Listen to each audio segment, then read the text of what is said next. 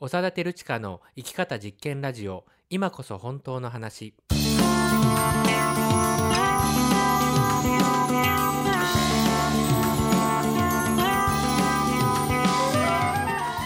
嘘っぽすぎるこの世の中で自分らしく生きるためにはどうすればいいのか。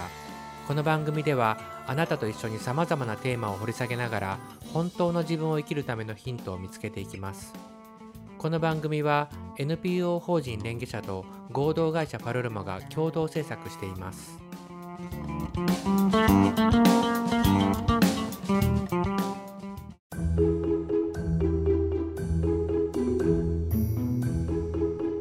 改めましてこんばんは長田照親です、えー今こそ本当の話今日はですね第14回目にして、えー初の、えーゲストをお呼びしてっていうね、えーそういう形で進めていきます、えーちょっとじゃああのいつものメンバーの自己紹介からいきましょう。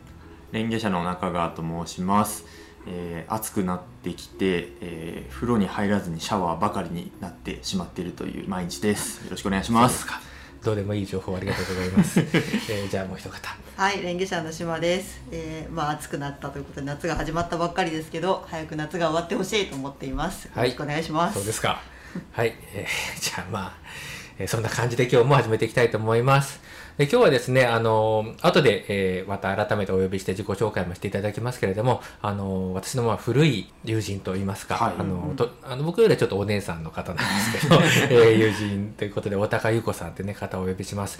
昔ね、僕あの、えー昔って言っても去年ぐらいまで書いてたんですけど、あるあのミニコミ誌にずっと連載をしていまして、はい。で、その時に、夢占いじゃないんだけど、普通だったら夢占いがあるようなコーナーっていうのかな、はいはい。ね、を、その、大高優子さんがね、あの、持ってたんですよ、その、同じ新聞の中に、はいはいはい。で、気になる夢がある人は夢を書いて送ると、で、その夢についての、まあ、答えが戻ってくるっていうか、ちょっとね、あの、やり取りした後、そのワークっていうのかな、うん。夜見る夢のね、うんあの、ことで気になる夢があった時に、えーそれを送るとそれを返してくれるっていうコーナーがあって、で、それを編集やってた僕の友達が、なんか、いい夢が来ないのよ、みたいな。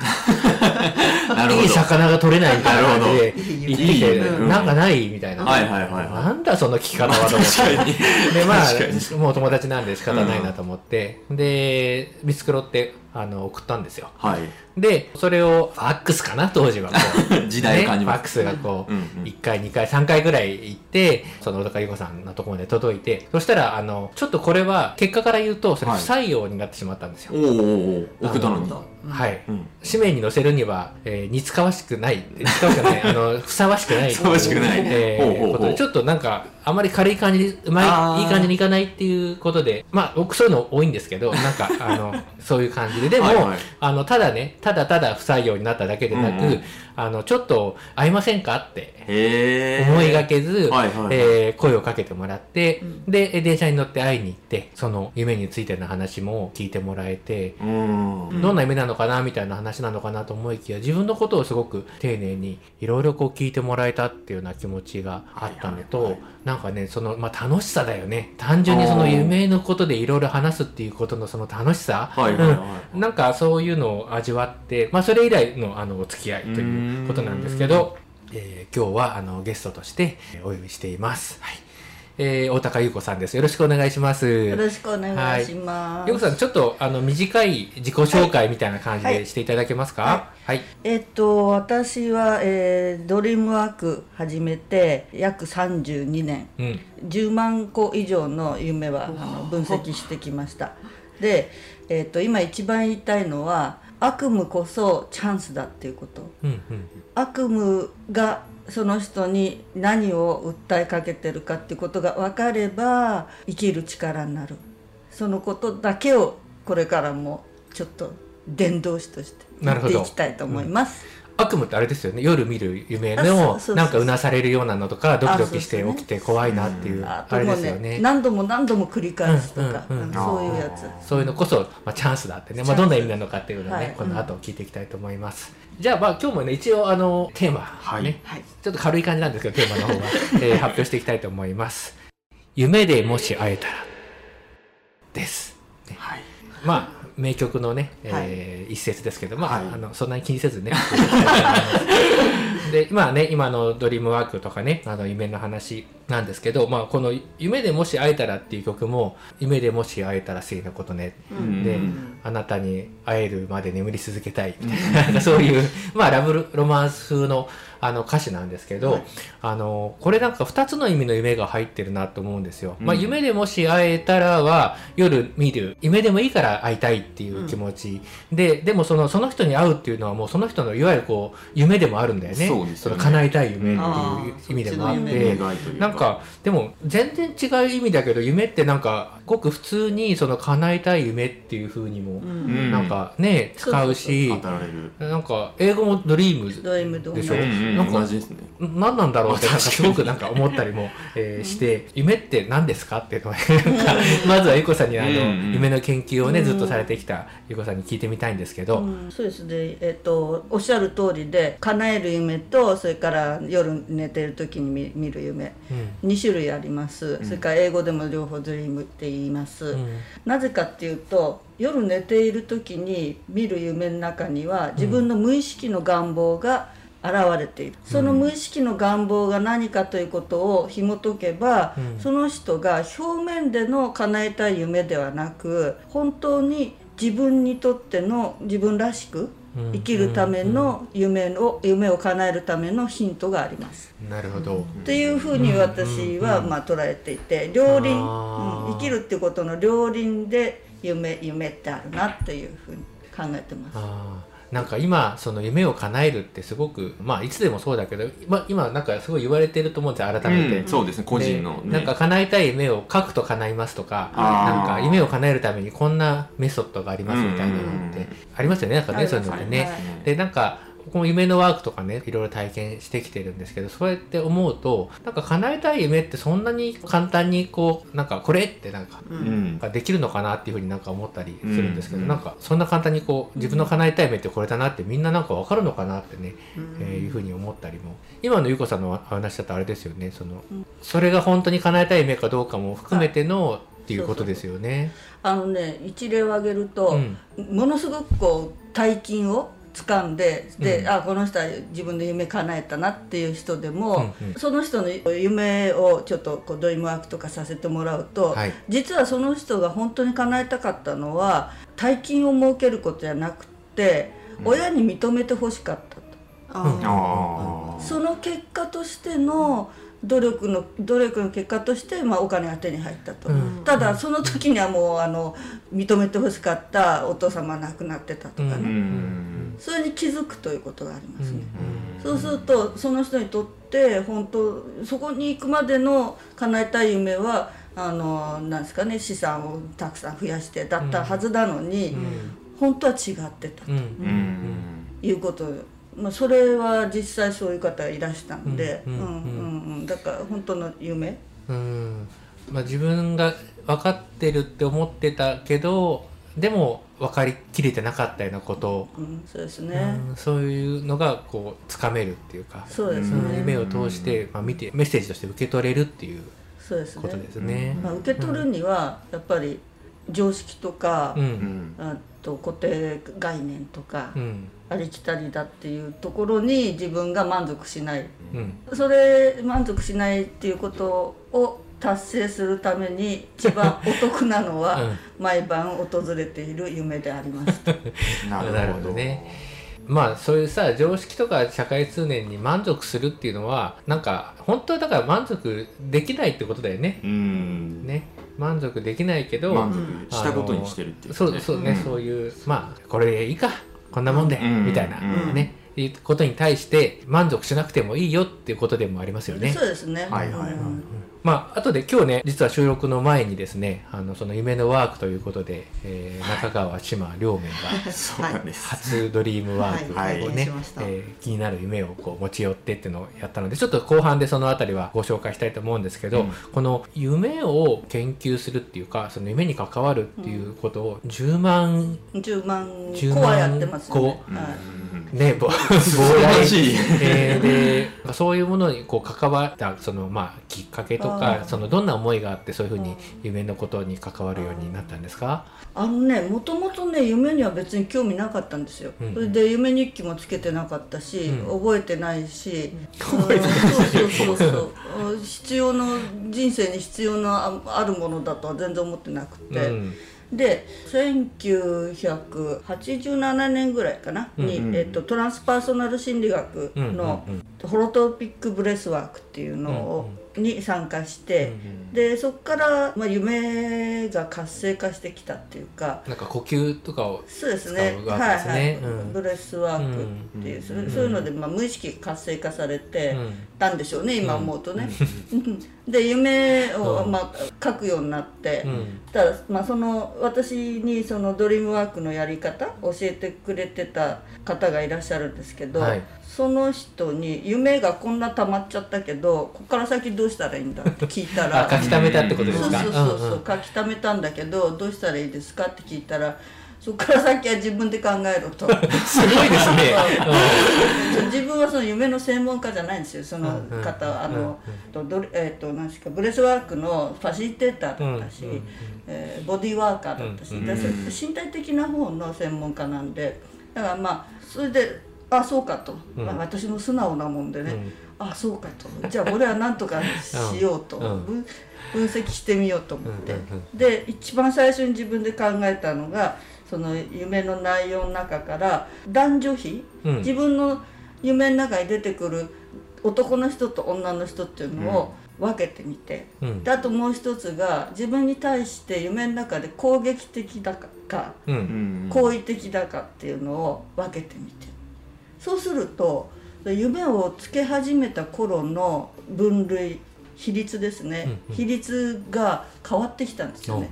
うん。でゆ夢日記つけてそれを毎日毎日あの毎朝、まあ、結構時間かかるんですけど、うん。読み直してそれで自分で何とかしろしろって言われたから、まあ、円グラフ作ったりとか、うん。そこからあの、夫と一緒にあのドリームワークのやり方っていうのをいろいろ考案してって、うんうん。そうするととても面白いものだし深いものだし、なんつったって実生活に役に立つらしい。うん。ううん。んということに気づいて、自分が楽になった自信が持てるようになったって言いますかね。その、えっと、男女比とかその攻撃的かどうかっていうのは変わってたっていうのはどどんなふうに変わってた？最初はね、うん。男性の方が多かったんですよ、うん。でえっとうん前提として申し上げるのは夢の中に出てくるシチュエーションは全部自分の分身である、自分の分自分の自分シチュエーションがですか？シチュエーションもそうだし、要するに夢っていうのは、うん。自分が監督も演出もしていて 主役も脇役も小道具も全部私の一部でありますうんっていう考えに基づくんですよね、うん。そうすると最初の頃は私は、えっと、自分の中の男性の部分っていうのがすごくお多く出てうん。きて夢の中うんうんと攻撃的っていうのもすごく多く出てきてうんうんそれが何ヶ月も夢に夢日記つけていろんな方向性でうん。この一つの夢からどんなメッセージを得るかっていうのを工夫しながらやってきたらばこれがね真ん中に来るようになったんです。なるほど、うん。男女比が真ん中、うん。それから、えっと、攻撃性とそれから重要性のバランスっていうのも取れてきて、それと同時に実生活でもいろんなことを受け入れられるようになったし、うん。あのなんていうんですかね縛られないようになった。うん。自分の中にある多様性を認められるようになった。でまあまあまあ陳腐な言葉でそういう感じですね、それはあれですよねその自分の夢に自分で関わって、うん。まあいただけでって言っちゃあれですけど自分で自分に目を向けたっていうだけでそういうふうに変わってったっていう。だって誰もいないから。そうだよね。勝手にやるって言われたんだもんね。そう。そう。そうです。そうです。日本ね日本はね夢学会もないんですよ。だからああのまあその当時河合駿先生とか。まあユング派ですよね、うん。心理で言えばね。そううん。だ学派がねうん。わりかし、うん。学派学派でやり方があれで、うん。うん。でまああんまりそんなんですか。学派に入っちゃうとその枠枠の中でしかものが見れなくなる、うん。うん。っていうのも嫌だったし。そんな世界でもそうだっていうことですよね。夢みたいな自由な世界でもそう自ね由なはずなんですけどね、ああと精神病理的な分析の方法として、その頃はねもう30年前なんで、主流だったですけど、うんまあ、その治療的なそう効果をうんあれですよねこう目指してっていうことですよね。そこはちょっと私の考えとは違ったので、うん。まあ、なのでゆかさんがやってる夢のワークっていうのはなんかまあ結果的になんか自分のね問題が解,、解消するっていうことがあるにしてもなんかいわゆるこうそういう治療的な効果効用っていうことをも求めてる人専用みたいなことではないないということですよね。はい、逆にどういう人たちに向けてのものですかね？どういう人たちっていうのはそうですね、うん。どんな？あのね生きづらさを感じてる人、うん。それから、えっと今転換期にあるって自覚しているんだけどどうしたらいいか、えっと そういう人いっぱい来ますよ、連携者に。できれば目をそらしていたいなと。いう人、うん。まあ生きづらさ感じてればもうそこで7割方ね、うんあのなんか取っかかりはあるんだろうなと思いますけど。生きづらさっていうのもさ、うん。なんか本当に家から出られなくて生きづらいとか、会社ですごいなんかひどい仕事されて生きづらいとかなんか友達が一人もいなくて生きづらいとかなんかそういうこうああなるほど生きづらいだろうねって他の人が思うような生きづらさもあるけど、うん。自分が生きづらいと思ったら生きづらさなんだよね、うん。なんかそんな風にこう自分のことを許容して見てみると今ここにいる以外にも生き方ってあるんじゃないかっていうふうにこう思う人にとってはみんな助けになるっていうかそうですね。あの楽しく関われるえーものでもあるっていうことですよね。ダイヤモンドの面みたいに多面体だっていうね、うん。考えを持ってて私は、うん。何何がですか？人のき心ってい人のうか心が。あーうん。だから、うん。その生きづらさを感じてるのも一つの部分だし、うん。だそそこに集中すればそうなんだけども、うん。また違う面を磨いてみると、うん。また違う自分が出てくる。また違う生きづらさが出てくるかもしれないけども、うん。うん。でそうやってあのいろんな面を自分の力でもって磨いていくっていうには夢は本当にね使えるんですよ。う んなるほど。もう今あの聞いてる人たちはその使うっていうのはもうどんすっごいどんな感じでどんな感じで、ね、あの思ってると思うので、うんあの後半はですね、あのちょっとその夢のねあワークこの収録前に、えー中川と島が体験させていただいているので、まあそのシーンなんかもちょっとご紹介しながらどんな風にねその夢を扱うことができるのかそんなことも伺っていきたいと思います。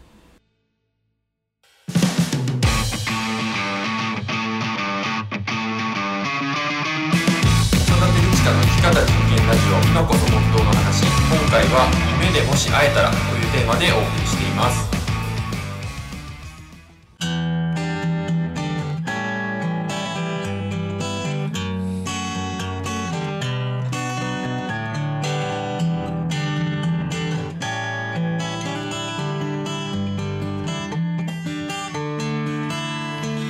夢でもし会えたら素敵なことね。あなたに会えるまで眠り続けたい。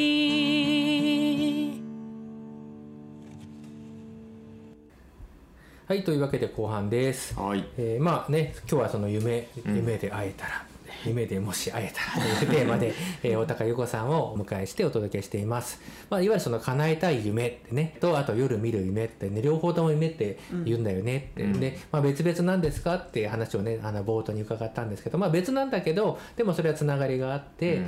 えーまあ、無意識の願いとかねそういうふうに自分がこれが夢だっていうことがはっきりしてると思っても実はもっとこういう深い願いがあったんだってことが出てきたりだとかあるいは自分がね自分の夢って分かんないなってんでどんなふうに生きてったらいいんだろうなと思った時の願い自分の無意識の願いみたいなものを、まあ、その夢のワークドリームワークを通して、まあ、見ていける、ね、うんうん。自分らしく生きるための助けになるんですよってね、まあ、そんなお話を前半は伺ってきました。ゆうこさんこのドリームワークってたくさんやり方があるんですよね。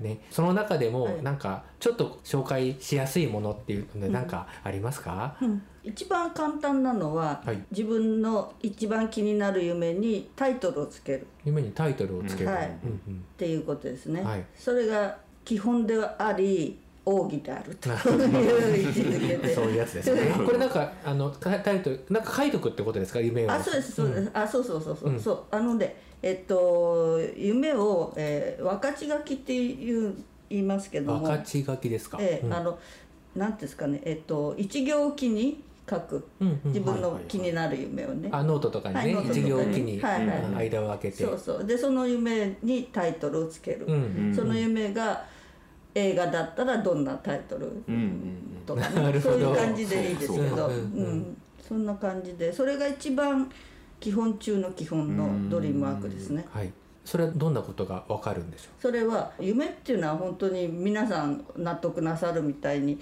口頭無形でつかみどころがなくて何言ってるか分かんない。ううんそれが夢なんですよね。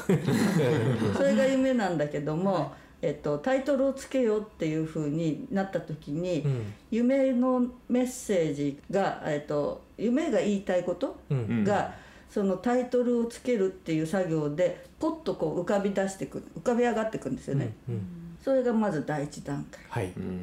とそれでその後第二段階としては、はい。その夢に「私の中の」という言葉をつける。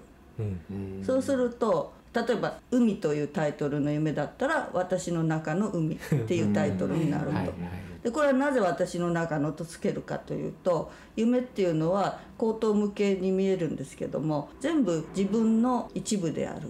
うん自分のっしゃってたそう一部がうん夢として現れてるので、うん。海なら海としてしか表せないもの他の川とか湖では替えが利かないもの。それがその夢を見た人にとっての海という言葉の意味なんですよね、うんだから私の中のをつけると、うん。これが第二段階ですね、それをつけてみると、まあうん。どんなことが起こるのか、はいえー起こったのかってちょっとじゃあ今日ね収録前にやったあの夢のワークの実際のあのやり取りのシーンをですね、えー少し、えー聞いていただこうと思います。レ点の中にいちいちね「私の中の」っていう言葉を入れてほしいんです、だからレ点イコール「私の中の」ってなんかどっか書いておいてもらって、それでねでまたこう交換してもらってでまあ一応ざーっとこう見てもらってレ点をいちいち入れながらさっきと同じようにその夢の内容を読み上げていただきたいんですよ。でタイトルからね、だから私の中の日常私の中の港っていうことで私の中の入れる前の夢と私の中の入れた後の夢と何か違いがあるかどうかっていうのを感じてもらいたいと。はい。じゃあ読みます。じゃあ島田さはい。ん見てはい。はい。私の中の港。私は私の中の石畳を歩いている。私の中の道を離れて、私の中の左へ進んでいく。私の中の芝生の傾斜を私の中の登り始める。じゃあ今度読んで。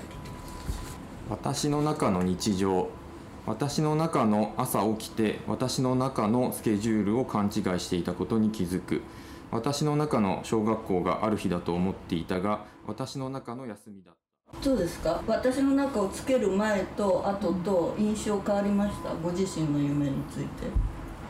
あるところまではあのそういうあこれってこういうことなのかもなって分かるんですけど途中からなんか分からなくなるっていうかこれだどういうことだろうなみたいな。でもちょっと息苦しいみたいな感じがしてきたりとか。私は割とあの実在している人と現実にある場所とかだったので、私の中のって入るとやっぱり私の視点でしか見れてないっていうか私の知ってるその人でしかないっていうんですかね、私のイメージでしかないなっていうような。私の中のってつけるとすごい混乱しますね いっぱい出てくるからなんか引っ張られちゃって。ハテナマークばっかり出てはい、という、えー夢のワーク、まあちょっと本当ね、もっと長い時間だったんですけど、はい。ほんのえーあの抜粋して、はい。えーちょっとだけ聞いてもらいました。ゆうこさんワークされて、あのまあどうでしたかっていうのもあれですけど、うん。いかがでしたでしょうか？そうですね。あのまあいろんなところでワークショップやってきたんですけども、はい。えっと連議者さんのうこのお二人のワークに関して。あアホアホでしたか？バレました？みたいな。そういうんじゃなくてね、はい。あのー身体感覚に落とし込むというあの訓練がされてるなこの方たちはっていうのは感じました。うんすごく感じました。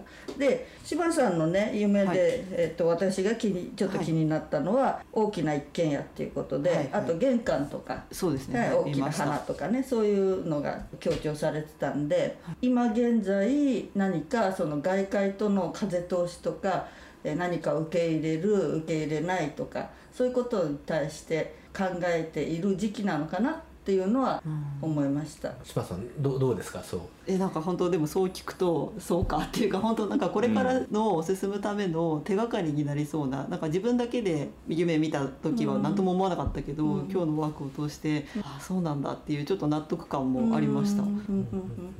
うん。で、えっと中川さんの、はい。えっと夢に対してちょっと思ったのはなんかちょっと顔がも ちょっとね。うねえなんかね左右とか、うん。あと反対側とか、はい。そういう選択肢とかやっぱり何か今現在選択をするということに対して考えたいなと自分で思ってらっしゃるのかなそういう時期なのかなっていうのは思いましたね。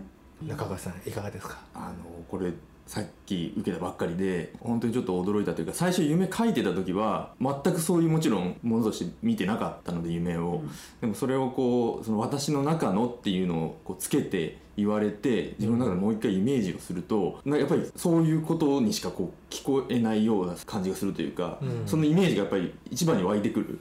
もともとの絵のイメあの夢のイメージっていうのはあったんですけどそうじゃないやっぱりイメージがこう出てきてなんかこうそれは本当になんだろうな言い当てられたっていうとなんか難しいんですけど、うんそうそうなんだよね、うん。なんか自分の中からその感情とかイメージとかあとはあこれなんか笑っちゃうような感じなんていうのかそうそうそうそう。なあの腑に落ちるっていうかなんかそういうのもうなんか笑っちゃうような感じでね、うん。なんかもう知ってたはずなのに知らなかったみたいな、うん。なんかそういうこうのが出てくるっていうのがこれはなんか何なんですかね。そうそう。うん。もうすでにだから皆さん分かってることなんですよそれ無無意識の無意識の一番奥から出てくるのが夢なので、で夢っていうのは忘れ去られても構わないものっていうイメージイメージがね皆さんの中にあるから、うんだから夢に注目するっていう習慣がないんでね。はい。そうですよね。なんかすごいマニアックな感じ印象を持ちますよね。そうそうそう、ん。なんですけどもそうじゃなくて自分のが本当に無意識の中で問題意識を持ってることだから夢として現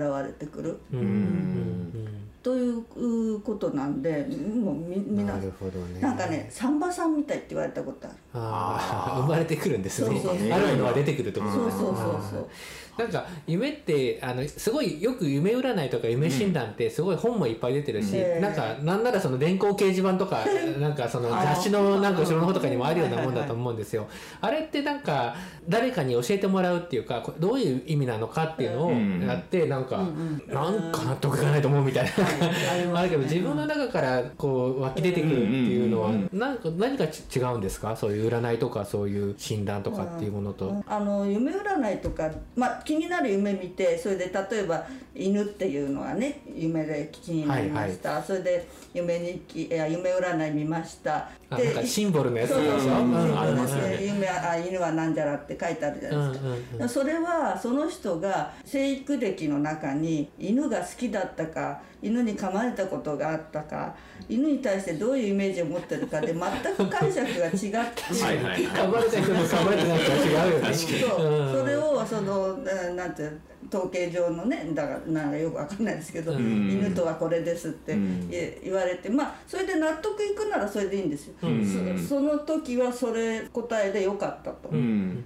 納得いかないんだったらじゃあ僕にとって私にとっての犬という私にとっての意味は何なのかっていうことをえ考えた方がいいうん。というのが、まあ、ドリームワークの立場ですよね。そうだからなんかその先があるっていうのがやっぱり知らなかったっていうか、僕もやっぱりよく嫌な夢をやっぱり見ると、これって何何かのお告げ？みたいな感じでこうそれこそ夢占いをちょっとこう調べる朝起きて調べるみたいなことあるんですよね。悪い悪いことが起こったみたいな感じそうがするそうだから最近だとあのず自分が夢の中でズボンが破けててなんでズボンズボン破ける夢みたいなのをこう調べると、まあ、大抵嫌なことがやっぱり書いてあるだけその 悪いことが起きますとか運が落ち始めてますみたいな。そりゃまあそう。かもなみたいな。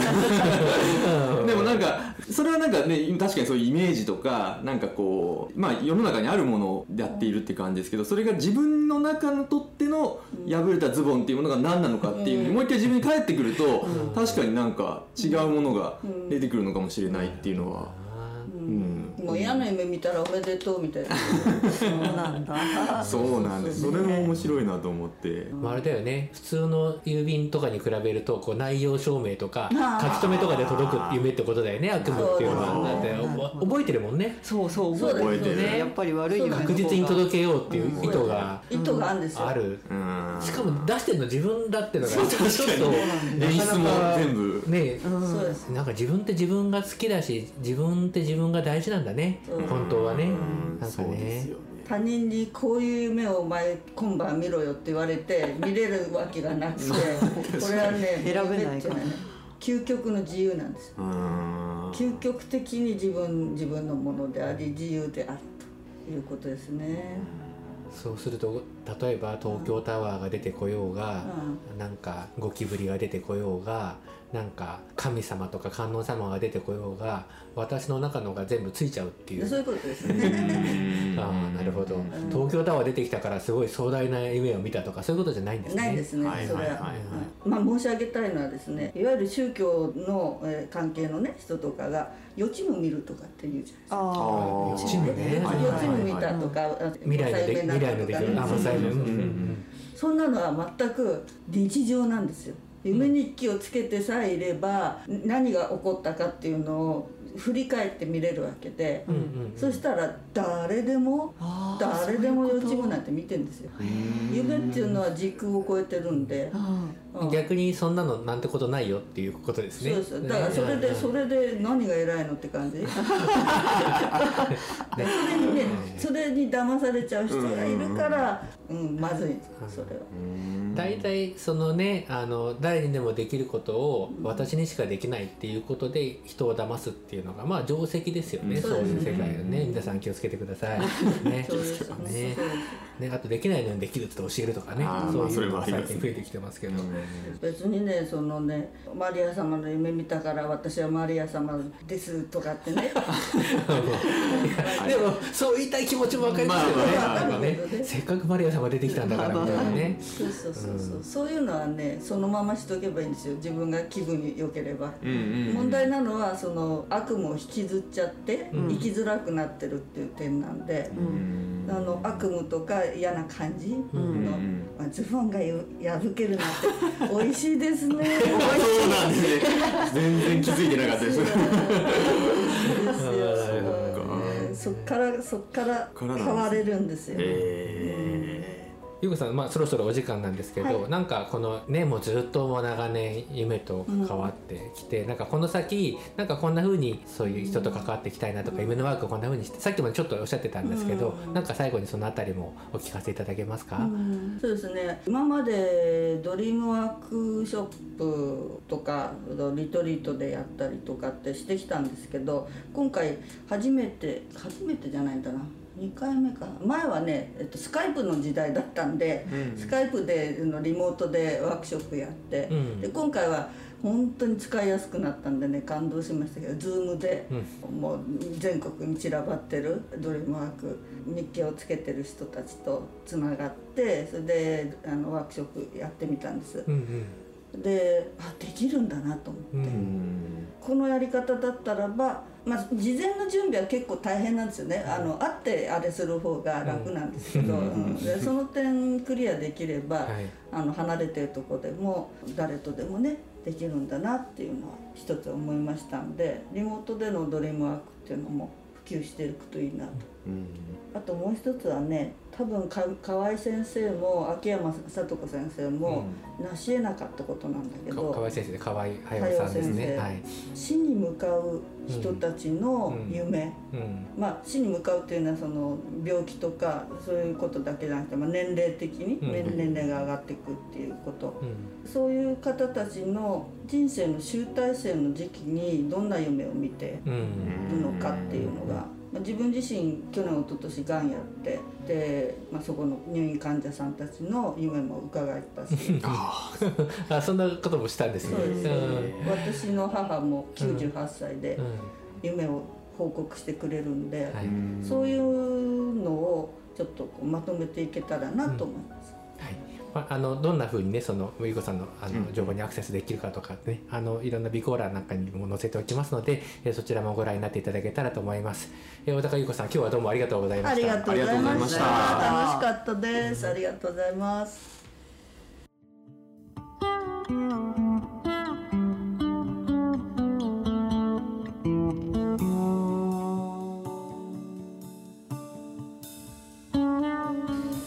いというわけで今日もスペシャルであっという間にこのお時間になりました。お二人はどうでしたか？はいあの私、まあ、夢のワークもやって夢の話いろいろお聞きしてやっぱりなんか夢が自分の一部なんだっていうふうに本当に思ったというかやっぱりなんかもちろん自分の頭の中で起きてるからそうだと言われればそうなんですけどなんかこう改めてきちっとワークをしてみたりとか自分の中に落とし込んで考えてみるとそうだしなんかいろんなこう可能性とか楽し楽しさみたいなのも確かに感じました。はい深いですね。